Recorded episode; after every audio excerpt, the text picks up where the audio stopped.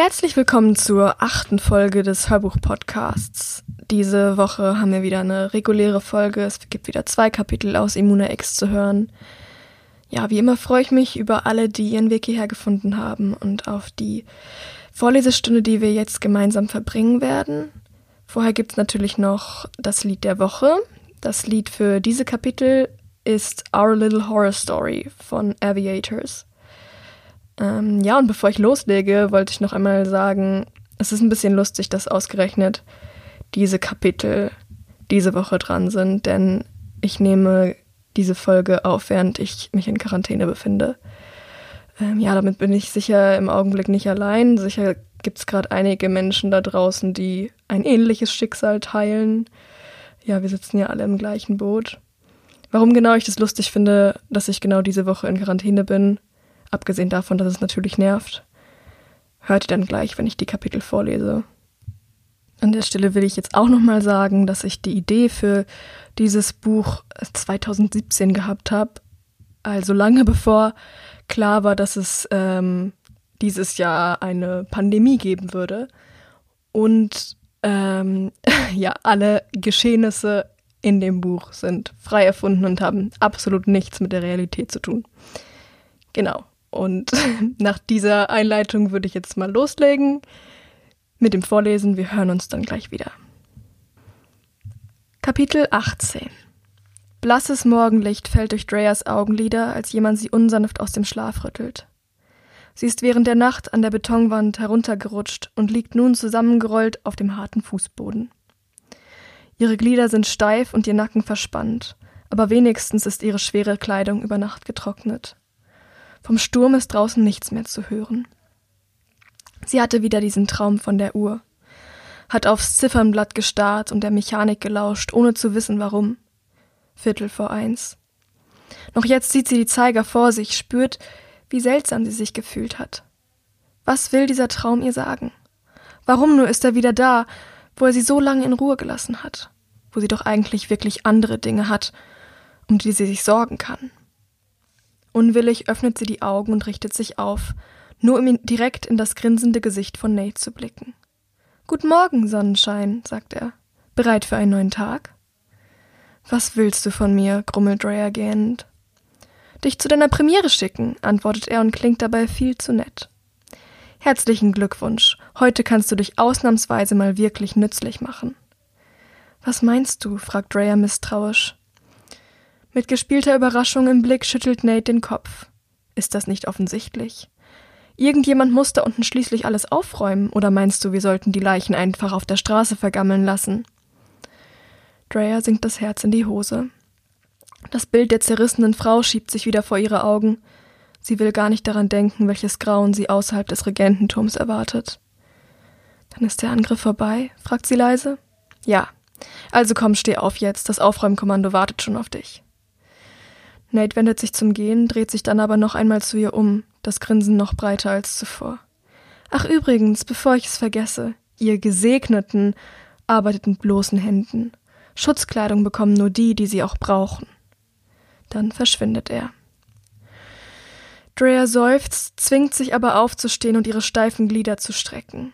Der Raum um sie herum ist noch immer voll mit Menschen, viele von ihnen im Tiefschlaf zusammengerollt oder aneinandergelehnt aber ein paar von ihnen sind schon wach und schauen ihr hinterher, als sie das Zimmer verlässt. Sie hat sich inzwischen so daran gewöhnt, angestarrt zu werden, dass ihr die Ehrfurcht in den Gesichtern gar nicht auffällt. Tatsächlich erwartet sie das Kommando in der ersten Etage des Gebäudes. Sie haben sich im Treppenhaus versammelt.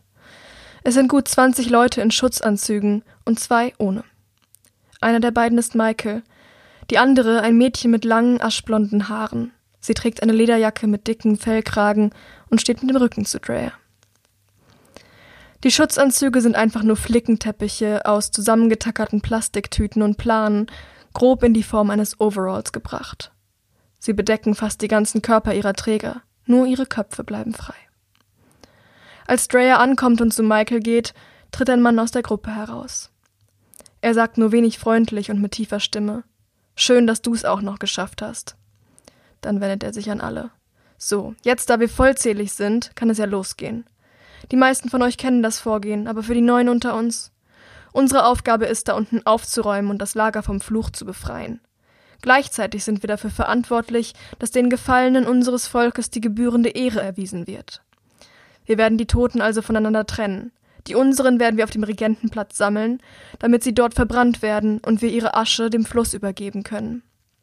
Die Leichen des Feindes werden wir außerhalb des Zauns verbrennen und im Wald vergraben. Pfeile, die in den Körpern stecken, sind nicht mehr brauchbar. Verbrennt auch sie. Wenn ihr aber Waffen aus Metall findet, Schwerter oder Messer, ist es wichtig, sie zurückzubehalten. Mit Hitze können wir sie reinigen. Wir fangen an mit der Schwachstelle am Zaun, damit dort Wachen positioniert werden und die Reparaturarbeiten beginnen können. Seid ihr bereit? Es gibt ein allgemeines Zustimmungsgemurmel, dann macht sich die Gruppe auf den Weg nach unten, einer nach dem anderen die Strickleiter hinab. Drea und Michael gehen als Letzte. Wozu diese Schutzanzüge? zischt sie ihm zu, während sie warten. Die toten Wimpus können doch gar nicht mehr beißen. Das stimmt, sagt Michael. Aber sie haben eine Menge Körperflüssigkeiten verloren, mit denen man, wenn man nicht immun ist, besser nicht in Kontakt kommen sollte. Drea schüttelt den Kopf. Ihr kommt die Aufmachung ein wenig übertrieben vor, schließlich kämpfen die Kanrote auch in ihrer normalen Kleidung. Aber vielleicht würde sie anders denken, wenn sie selbst Gefahr laufen würde, sich anzustecken. Und was ist mit ihr? Sie deutet auf das Mädchen ohne Schutzanzug, das in der Schlange der Wartenden steht. Ist sie auch immun? Michael nickt. Davon können wir ausgehen. Wie, um seine Antwort zu bestätigen, dreht das Mädchen sich in diesem Augenblick um und schaut zu den Geschwistern herüber. Sie steht nur wenige Meter von ihnen entfernt, aber das Gespräch hat so leise stattgefunden, dass sie es unmöglich gehört haben kann. Als Dreyer ihr Gesicht sieht, keucht sie vor Schreck auf. Gerade so kann sie sich davon abhalten, instinktiv einen Schritt zurückzuweichen. Es ist, als würde dieses Mädchen aus zwei Personen bestehen, die mit enormer Geschwindigkeit aufeinandergeprallt und deren Körper unter der Wucht untrennbar zu einem verschmolzen sind. Die linke Hälfte ihres Gesichts ist die eines wunderschönen jungen Mädchens, 15, vielleicht 16 Jahre alt, mit reiner, porzellanfarbener Haut, einem großen graublauen Auge und einer perfekt geschwungenen Augenbraue. Sie sieht unglaublich frisch und jung aus und hat etwas von dieser hinreißenden Zerbrechlichkeit, die sofort die Bereitschaft, sich für sie dem nächstbesten Wimpo in den Weg zu schmeißen, auslöst. Doch die rechte Gesichtshälfte erzählt eine ganz andere Geschichte. Die Haut scheint dort praktisch nur aus Narben zu bestehen. Auf den ersten Blick kann Drea keine einzige unversehrte Stelle entdecken. Der Mund zieht sich unnatürlich weit in die Wange hinein, er starrt zu einem ewigen Grinsen, und sie scheint ihn nicht ganz schließen zu können, als würde ein Stück Gewebe fehlen. In seiner ursprünglichen Form und Farbe erhalten ist hier nur das Auge, der einzige Beweis dafür, dass die beiden Gesichtshälften tatsächlich zusammengehören und nicht nachträglich aneinander geschweißt wurden. Als Drea genauer hinsieht, erkennt sie, dass einige der Narben deutliche Abdrücke des menschlichen Gebisses sind. Sie hat ihre Begegnung mit den Wimpus also schon hinter sich. Zu Dreas Überraschung erkennt sie in den großen Augen des Mädchens Angst, als ihre Blicke sich treffen. Sie ist nicht erschrocken wie Drea. Nein, bei ihr ist es nicht die Überraschung eines unverhofften Anblicks, der die Furcht ausgelöst hat. Viel eher wirkt sie wie jemand, der ganz genau weiß, in welche Gefahr er sich begibt, der Versuchung aber doch nicht widerstehen konnte und nun mit den furchtbaren Konsequenzen zu leben hat. Dabei ist alles, was sie getan hat, Drea direkt anzuschauen. Verwundert runzelt Drea die Stirn und öffnet den Mund, um etwas zu sagen. Doch bevor sie die Gelegenheit dazu bekommt, reißt das Mädchen sich los von ihrem Blick und huscht die Strickleiter hinab. Was zur Hölle war das denn gerade? fragt Drea. Michael zuckt bloß die Schultern. So ist sie eben, macht ihr nichts draus. Die meisten hier beachten sie einfach gar nicht. Und damit ist er durch das Loch im Boden verschwunden und macht sich einen Abstieg. Das Aufräumen des Schlachtfeldes entpuppt sich als noch deutlich schlimmer, als Dreyer erwartet hätte. Schon als sie die Strickleiter in die Eingangshalle des Turms hinabsteigt, sieht sie, dass die Körper sich hier nur so stapeln. Zum Großteil sind es Wimpus, erkennbar an der bleichen, mit Schuppenflechte überzogenen Haut, den schneeweißen Haaren, den leeren roten Augen und der vollkommen zerfetzten Kleidung. Ihre dürren Körper liegen dicht an dicht, von Pfeilen durchbohrt erstochen oder mit abgetrennten Köpfen. bieten einen grausamen Anblick und verbreiten einen bestialischen Gestank. Es stimmt Drea ein klein wenig froh darüber, dass sie heute kein Frühstück bekommen hat. Doch immer wieder erkennt sie in der Menge einen Kanrota, kalt, leblos, niedergestreckt im verzweifelten Versuch, die rettende Strickleiter zu erreichen. Insgesamt sind es fünf oder sechs in dieser Halle, und zwei kennt Drea vom Sehen. Das Mädchen, das sie noch vor wenigen Tagen mit ihrem Freund in der Fabrikhalle beobachtet hat, ist dabei. Zwei andere Leichen sind bis zur Unkenntlichkeit verstümmelt. Doch bevor sie das Ausmaß der Zerstörung wirklich begreifen kann, geht eine Bewegung durch einen der Körper am Boden. Es ist ein Wimpo, der vergleichsweise menschlich aussieht, von drei Pfeilen durchbohrt, aber offensichtlich doch nicht vollständig erledigt. Er rappelt sich auf und kommt auf sie zugehumpelt, röchelnd, eine klauenhartige Hand ausgestreckt. Diesmal gelingt es Drea trotz des Schocks, Hildas Dolch aus ihrem Gürtel zu ziehen. Aber als sie soweit ist, hat Michael den Wimpo bereits geköpft. Ungläubig sieht sie zu, wie er zu Boden geht. Der Mann, der sie in die Aufräumarbeiten eingewiesen hat, runzelt die Stirn und hebt eine der Klingen der gefallenen Kanrota zu ihren Füßen auf. Seid vorsichtig, raunt er. Man kann nie wissen, was sich in den Schatten versteckt. Dann stehen sie vor dem Regententurm. Auch hier liegen Tote über Toten, größtenteils Wimpos, ebenfalls durchbohrt von Pfeilen. Einige sind tatsächlich noch am Leben, zucken vor sich hin, doch keiner bringt die Kraft auf, sie anzugreifen. Ein paar einfache Schwerthiebe vom Aufräumkommando befördern sie endgültig ins Jenseits. Unterm Zaun sind ebenso viele Opfer zu entdecken, insbesondere an der Stelle, wo die Infizierten ins Lager gekommen sind. Jetzt erkennt Rhea auch, was die Invasion ausgelöst hat. Der Sturm hat einen Baum entwurzelt und auf den Zaun stürzen lassen.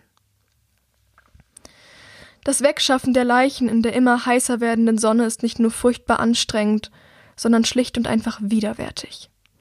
Innerhalb kürzester Zeit ist Dreyer von unten bis oben vollgeschmiert mit Blut und Schweiß, und mehrmals muss er sich beim Davonschleifen der Toten würgend zusammenkrümmen. Und ein bestimmter Gedanke lässt sie einfach nicht los, dass diese abstoßenden Hüllen aus stinkendem Fleisch, die sie zum Verbrennen auftürmen, irgendwann einmal menschliche Wesen gehörten. Menschlichen Wesen, die fühlten und dachten und die sich nie gewünscht haben, Monster zu werden. Nach einer Weile bemerkt sie, wie unterschiedlich stark der Krankheitsbefall der einzelnen Exemplare ist. Die meisten Infizierten sind zwar komplett weißhaarig, rotäugig und abgemagert, mit bleicher und verkrusteter Haut, immer mal wieder stößt sie jedoch auf einen, der noch deutlich normaler aussieht. Dann sind seine Haare nur von einzelnen weißen Strähnen durchzogen, die Haut noch fast intakt oder die Augen haben noch einen Schimmer braun oder blau in sich. Diese Exemplare tragen meist auch Kleidung, die noch als solche zu erkennen ist. Als sie einen von ihnen mit Michael durch das Loch im Zaun trägt, kann sie ihre Neugierde nicht länger zurückhalten. Michael, keucht sie und versucht, die stechenden Rückenschmerzen und ihre protestierenden Armmuskeln zu ignorieren. Wieso sehen manche von denen so aus? Sie deutet mit dem Kopf auf die verfilzten, teilweise blonden, teilweise weißen Locken des Toten. Wieso sind sie nicht alle komplett verwandelt? Ein trauriger Ausdruck tritt in das Gesicht ihres Bruders. Dann ist es dir also aufgefallen, sagt er leise. Sie bringen den Mann auf die Lichtung, auf der sie die Toten zum Verbrennen aufstapeln, dann gehen sie zurück zum Zaun. Sie sind einfach jünger als die anderen. Weißt du, das Leben hier draußen war nicht immer so, wie es heute ist. Hart, ja, aber nicht so verdammt hoffnungslos. Als ich herkam, gab es nur selten Angriffe auf das Camp, und wenn, dann haben es mal ein, zwei Wimpus durch den Zaun geschafft. Wir haben sie im ganzen Wald gejagt, bis an die Grenzen unseres Gebietes, statt uns im Lager zu verschanzen und wie die Mäuse in der Falle auf einen Angriff zu warten. Damals hatten wir sogar noch Pferde. Was ist mit ihnen passiert? Das Problem ist, dass wir Pferde nicht bei dem anderen Vieh oben in den Silotürmen halten können. Die Tiere, die zum Essen da sind, werden dort geboren und verlassen das Gebäude erst, wenn sie tot sind und dann in Einzelteilen. Sie sind vor Angriffen fast genauso gut geschützt wie wir in der Isolo. Aber Pferde hältst du dir ja, um dich auf ihnen fortzubewegen. Und versuch mal ein Pferd eine Strickleiter hochzubekommen. Nein, du musst sie am Boden halten. Dadurch sind sie eben einfach ungeschützt, wenn ein Angriff kommt. Und du weißt ja, Wimpus sind nicht wählerisch, was Fleisch angeht. Die erste große Invasion vor drei Jahren hat uns zwar kaum Kämpfer, dafür aber alle unsere Pferde gekostet. Und wieso ist es plötzlich so viel gefährlicher geworden? Wieder legt Michael eine kurze Schweigepause ein und presst die Lippen zusammen. Wie du weißt, gibt es mehr als nur einen Clan in diesem Wald. Wir sind die Kanrota, das kleinste und unbedeutendste Mitglied des Bundes der Tanriti, denen ein Großteil des Waldes gehört. Die Länder der meisten anderen Clans sind deutlich sicherer als unseres, weil wir extrem nah an einem Wimpo-Lager gesiedelt haben. Deshalb konnten wir nie richtig wachsen. Aber früher waren wir nicht ganz allein mit diesem Schicksal. Wir hatten einen Schwesterclan, zu Fuß keinen Tagesmarsch entfernt. Sie nannten sich die Kanrei. Wann immer wir Unterstützung brauchten, ob es nun Stress innerhalb des Bündnisses gab, jemand von außen angriff oder wir Hunger litten, sie haben uns geholfen. Und andersrum war es genauso. Doch dann, im Winter vor drei Jahren, kamen kurz nach einem Schneesturm zwei Wachen vom Tor an den Regentenplatz. Wir waren gerade dabei, uns von den Toten zu verabschieden. Viele sind in der vorherigen Nacht erfroren. Ich kann mich noch ganz genau daran, daran erinnern, es war so furchtbar kalt in dieser Zeit. Jedenfalls standen wir alle auf dem Platz und haben dabei zugesehen, wie die Toten brannten. Und da kamen diese Wachen. Sie haben irgendetwas getragen. Ich war so weggetreten von Hunger und Kälte, dass ich eine ganze Weile gebraucht habe, um zu erkennen, dass es ein Mensch war. Sie haben ihn in den Schnee vor Nikos Füße gelegt, und da habe ich gesehen, dass ganze Fleischstücke aus einem seiner Arme gerissen waren. Die Hand fehlte komplett. Überall hatte er Bissspuren und er hat fürchterlich geblutet. Bei der Erinnerung schüttelt Michael sich. Es hat wehgetan, ihn nur anzusehen. Er muss so gelitten haben. Er war in Kanrei. Er hat gezittert und gewimmert und den Schnee voll geblutet. Aber er hat noch geschafft zu sagen, dass die Kanrei vom Feind übermannt wurden. Er meinte, es gibt keine Überlebenden. Dann ist er gestorben. Wow, murmelt Dreyer. Der arme Mann. Dann war er wohl immun und ist deshalb entkommen? Ja, sagt Michael traurig. Er hat einfach Glück gehabt oder Pech, je nachdem, wie man es nimmt. Dreyer schüttelt den Kopf. Das ist echt heftig. Ein ganzer Clan einfach so ausgelöscht. Bitter zieht Michael die Mundwinkel hoch. Was meinst du, wie es zur Apokalypse kam? Warum man in der Enklave denkt, dass es kein Leben hier draußen gibt? Das ist, was Wimpos tun. Sie zerstören und töten ohne Skrupel und ohne jemals müde zu werden.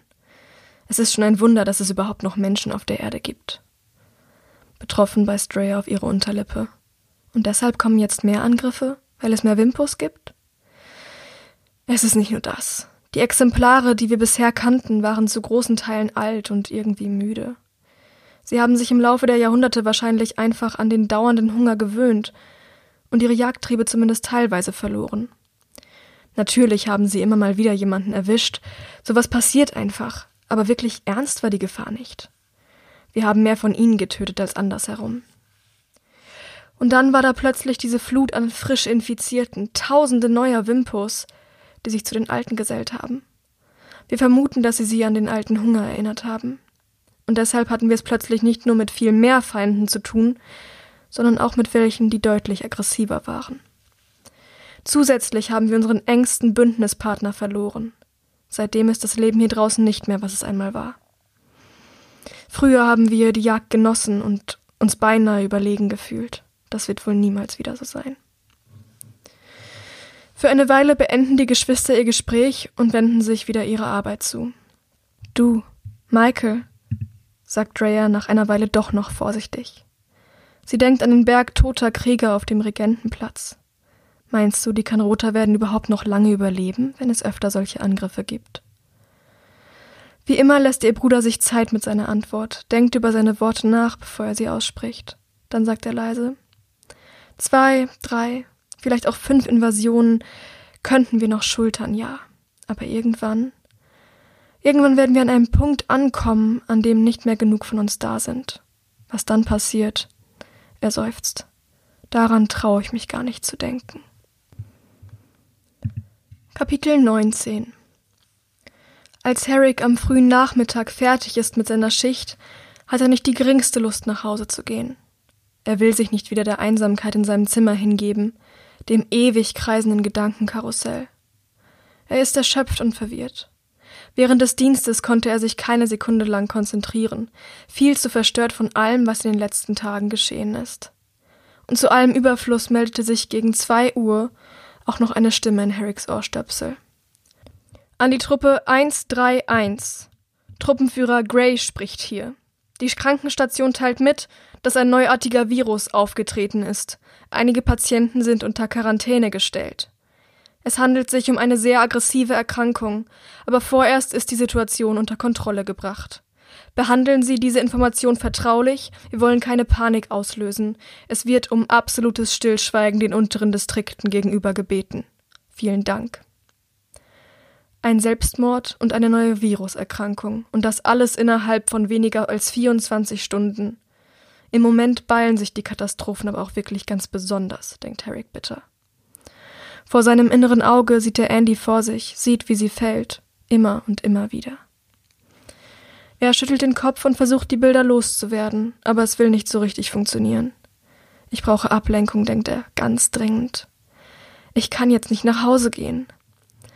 Also macht er sich auf den Weg zum Marktplatz. Viel Zeit wird er dort nicht verbringen können. Er wird sein Kontingent an frischer Luft heute Nacht im Dienst noch brauchen. Aber wenigstens einmal kurz zwischen den Ständen umherzuschlendern, Essensdüfte zu schnuppern und einfach nur ein wenig unter Menschen zu sein, hilft ihm hoffentlich, den Kopf ein wenig freier zu bekommen. Das Leben scheint hier in seinen üblichen Bahnen zu verlaufen. Nichts deutet auf die dramatischen Ereignisse des vergangenen Tages hin. Händler preisen ihre Waren an, potenzielle Käufer schlendern durch die Reihen an Ständen und halten Ausschau nach ihrer nächsten Beute.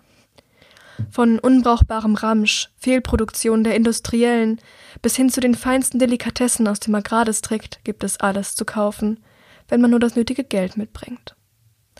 Leider, und das weiß Harry ganz genau, kommt es äußerst selten vor, dass Leute aus den unteren Distrikten überhaupt nur ein bisschen Geld besitzen. Die Armut dort ist größer, als man es sich im Regierungsdistrikt überhaupt vorstellen kann. Hier verschließt man nur zu gern die Augen davor, wie viel besser es einem selbst geht. Das meiste von dem, was in Landwirtschaft und Industrie produziert wird, geht auf direktem Wege an die Regierung, ohne dass derjenige, der dafür gearbeitet hat, irgendetwas zurückbekommt. Sein Einsatz für das Überleben der Stadt wird als Bürgerpflicht vorausgesetzt. Bezahlung gibt es nur in Form von Essens- und Kleidungsrationen. Produktionsüberschüsse oder Fehler dürfen jedoch behalten und privat verkauft werden, wobei auch, es auch hierbei strenge Regeln und hohe Steuersätze gibt. Die einzige Ausnahme von der Vorgehensweise der Überschussproduktion sind die Kräuterbauern. Da sie etwas herstellen, das nicht zum Überleben notwendig ist, sondern als absolutes Luxusgut gilt, zieht die Regierung ihre Produkte nicht ein. Stattdessen verpflichtet sie ein paar Bauern dazu, regelmäßig den Kräuterstand auf dem Markt zu betreuen und ihre Waren an die Privilegierten zu verkaufen. Allerdings dürfen sie nichts von dem eingenommenen Geld behalten, sondern müssen es bis zum kleinsten Rest direkt an die Stadt zahlen. Sie haben keine Möglichkeit, sich nebenbei etwas dazu zu verdienen. Als Entschädigung dürfen sie am Ende jeden Monats ein kleines Kräuterpaket aus eigener Produktion zurückbehalten. Ein festes Gehalt bekommen eigentlich nur die Bewohner des Regierungsdistriktes. Bei einem so unerfahrenen Wächter auf Probe wie Herrick ist der Betrag zwar so gering, dass man sich davon kaum etwas leisten kann, aber mit jedem Dienstjahr, jedem höheren Rang wird es etwas mehr. Und wenn man schließlich tatsächlich einmal in die Regierung eintritt, einen Platz im Rat bekommt, kann man sich vor Geld kaum noch retten. Es ist also nicht weiter verwunderlich, dass es ab und zu zu Aufständen in den unteren Distrikten kommt. Die Schere zwischen arm und reich ist an manchen Stellen einfach ein Stückchen zu weit gespannt. Aber wirklich etwas ändern wird sich niemals. Die Wächter haben das Machtmonopol und das Fußvolk muss ihnen folgen. Wer das nicht tut, wird ausgeschaltet.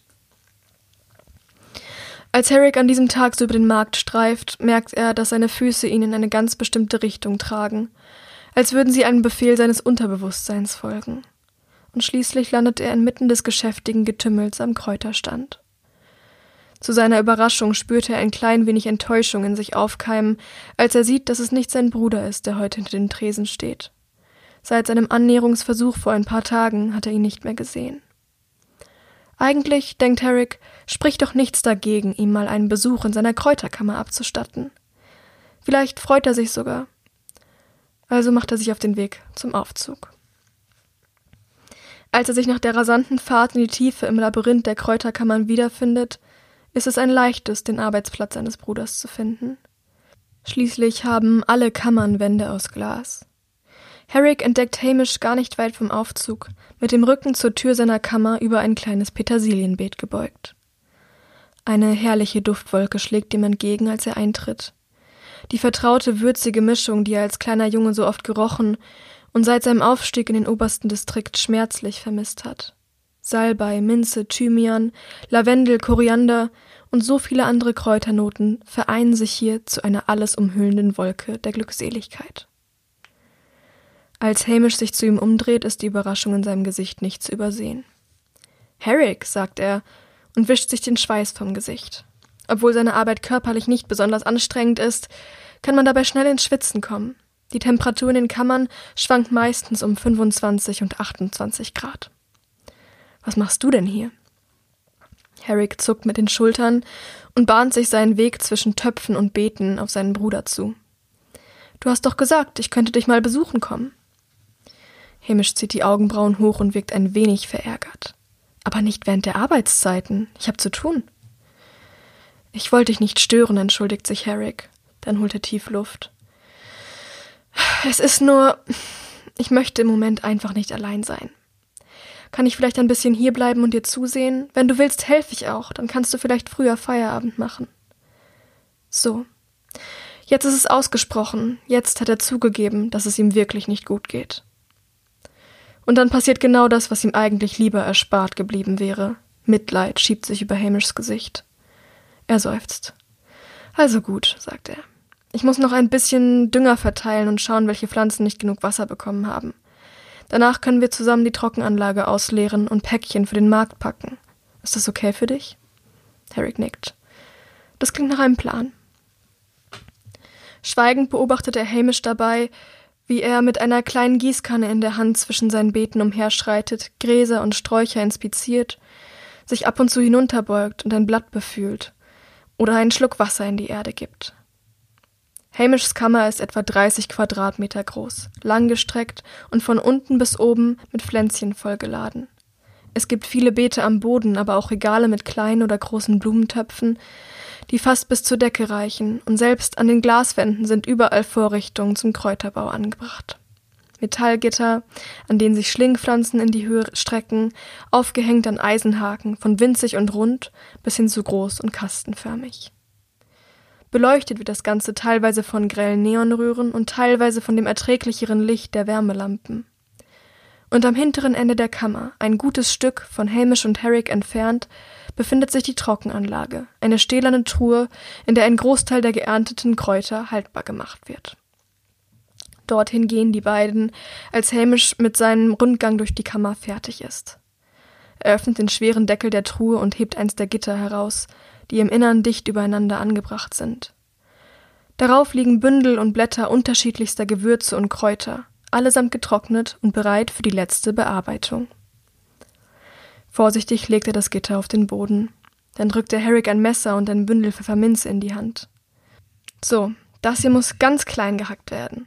Ich habe meine eigene Kräuterteemischung entwickelt und Minze ist eine der wichtigsten Zutaten.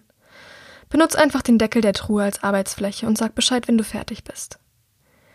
Herrick nickt und macht sich an die Arbeit, saugt dabei den Duft der brüchigen Blätter ein, freut sich darüber, dass seine Hände noch den ganzen Tag danach riechen werden. Minze hat schon immer zu seinen absoluten Lieblingen in den Kräuterkammern gehört. Ob Hamish sich wohl noch daran erinnert? Nach einer Weile merkt er, wie sich ein kleines Lächeln in sein Gesicht schleicht. Weißt du, wofür ich meine ersten drei Gehälter ausgegeben habe? fragt er leise. Hamish zieht die Augenbrauen hoch und schüttelt den Kopf. Er selbst ist gerade dabei, trockene Zitronengrasstängel zu zerkleinern und in ein Schälchen zu füllen. Wofür denn? Immer noch lächelnd hält Herrick eines der Blätter in seinen Händen hoch. Eine Dose Pfefferminztee. Es ist nicht besonders viel, aber ich trinke jeden Tag höchstens eine kleine Tasse und komme so jetzt schon ziemlich lange damit aus. Aber langsam geht mein Vorrat zu Ende, und ich werde wohl noch ein bisschen sparen müssen, bis ich mir Nachschub leisten kann. Erneut stillt Hamish den Kopf und beginnt leise in sich hineinzulachen. Ich vergesse immer wieder, wie viel Geld die Stadt für unsere Sachen bekommt. Er wendet den Blick von seiner Arbeit und mustert Herrick neugierig.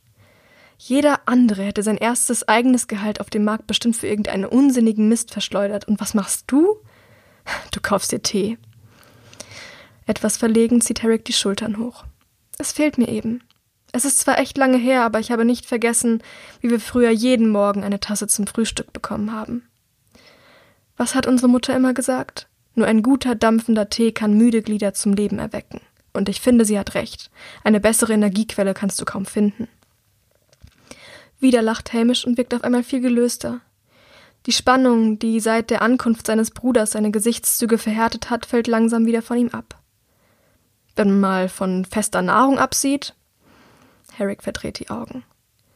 Du weißt doch, was ich meine. Essen und Tee, das kannst du überhaupt nicht vergleichen. Ja, ich weiß, sagt Hamish und betrachtet seinen Bruder jetzt noch aufmerksamer. Dann lächelt er.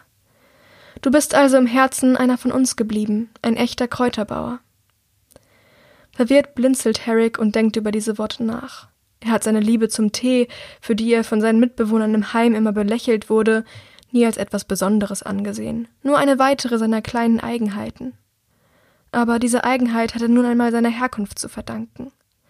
Die meisten anderen können dem Getränk nichts abgewinnen, weil sie nie die Gelegenheit hatten, es zu probieren. Dafür hatten ihre Geburtsfamilie nie das Geld, und auch im Heim ist kein Raum für Extravaganz. Und wenn es an Feiertagen tatsächlich mal ein gewürztes Essen gab, dann war er der Einzige, der nicht in Jubelstürme ausgebrochen ist, sondern erkannt hat, wie sehr die Köchin in ihrem Übereifer, ausnahmsweise etwas Besonderes zu zaubern, über ihr Ziel hinausgeschossen ist. Er hat, ohne es wirklich gemerkt zu haben, immer einen Teil des Handwerks seiner Familie mit sich getragen. Das bin ich wohl, sagt er leise. Und bevor er es verhindern kann, entsteht in seinem Innern ein Traumbild. Der Schatten eines Lebens, das seins hätte sein können, wenn er als kleiner Junge entschieden hätte, auf seinen Platz im Regierungsdistrikt zu verzichten. Er sieht Hamish und sich gemeinsam aufwachsen, in die Schule gehen und über die Lehrer lachen. Kinder aus anderen Schichten des Agrardistrikts kennenlernen, ohne sich dabei voneinander zu entfremden. Den Abschluss mit 14 und die folgenden Jahre, in denen sie den Eltern in ihren Kräuterkammern aushelfen, alles lernen, was ein Kräuterbauer wissen muss. Und ganz zum Schluss, wie sie an ihrem 18. Geburtstag beide eine eigene Kammer und Wohnung hier unten zugeschrieben bekommen, gemeinsam ins Erwachsenenleben starten. Er sieht ein einfaches, unbeschwertes Leben, fast vollkommen besitzlos und all seiner Privilegien beraubt, aber dafür auch ohne Verantwortung. Ein Leben voller Düfte und Geschmäcker, mit einer Familie an seiner Seite, die zu ihm gehört. Ein Leben, in dem Andy niemals eine Rolle gespielt hätte, in dem er diesen Schmerz nicht spüren musste. Eine Weile lang droht er sich in dieser Vision zu verlieren, dieser Realität, die vielleicht irgendwo in einer anderen Dimension, einem Schlupfwinkel des Universums so existiert.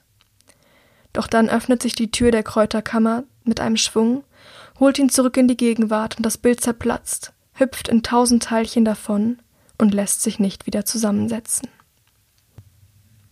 Und damit haben wir wieder das Ende einer Folge erreicht. Ich hoffe, die beiden Kapitel haben euch gefallen. Äh, ja, vielleicht versteht ihr jetzt auch, warum ich es ein bisschen lustig fand, gerade diese Kapitel in Quarantäne aufzunehmen. Einfach nur, weil dort halt auch eine Quarantäne vorkommt. Ähm, ja, und ansonsten freue ich mich, euch nächste Woche wieder zu hören. Wünsche euch bis dahin eine ganz, ganz schöne Zeit und sage bis bald.